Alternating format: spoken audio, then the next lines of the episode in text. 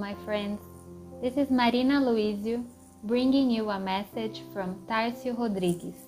Today, Coffee and Spiritism is from the book Estude e Viva Study and Live, chapter 68, called Sowers of Hope by André Luiz through the medium Waldo Vieira, that says, Perhaps you have not yet thought about the beautiful and serious call that we all are urged to, to create for progress.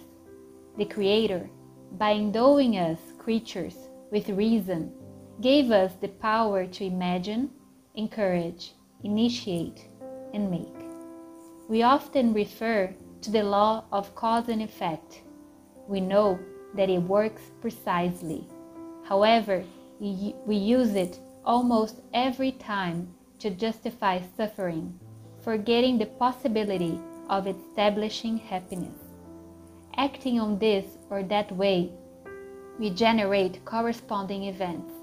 So let's experience this strength to create circumstances that are favorable to man. Before the steam engine, electricity already existed.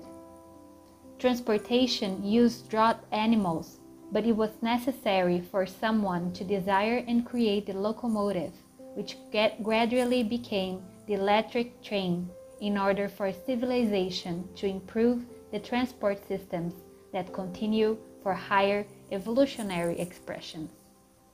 For millennia, humans have looked to the sky, but it was necessary for an astronomer to invent lenses to make it possible to collect precious information of the universe, which already existed before.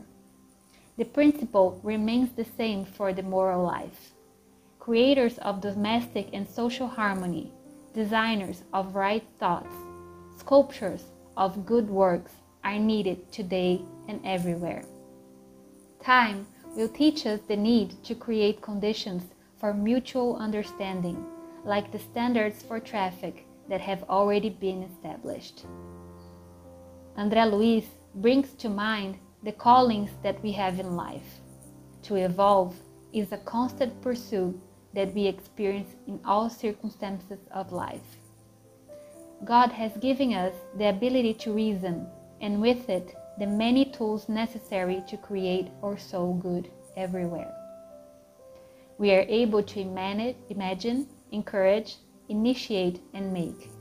As André Luiz says, and if we use these faculties to sow good, we will reap good as a consequence.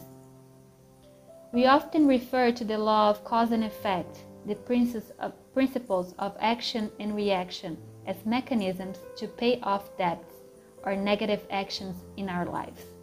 But if this law always works, why do we forget that it will also work to spread hope and good. André Luiz tells us how important it is to feel a real desire and willingness to contribute to human progress. Only with this desire we will become engaged in contributing to progress. And as the message well concludes, in your existence, in your existence, invent solutions that may life more comfortable. Give rise to peace. Draw up guidelines for improvement. Do what has not yet been done in the realization of everyone's intimate wealth. Right now, we are probably in an obscure stage of lessons under the imperative of past actions. But let us not forget that we have our intelligence and reasoning, and that, if in the past we act to cause what right now makes us unhappy, we also have the sublime ability to manage, plan, and build. Let us act in the constructiveness of Jesus. Let us be sowers of hope.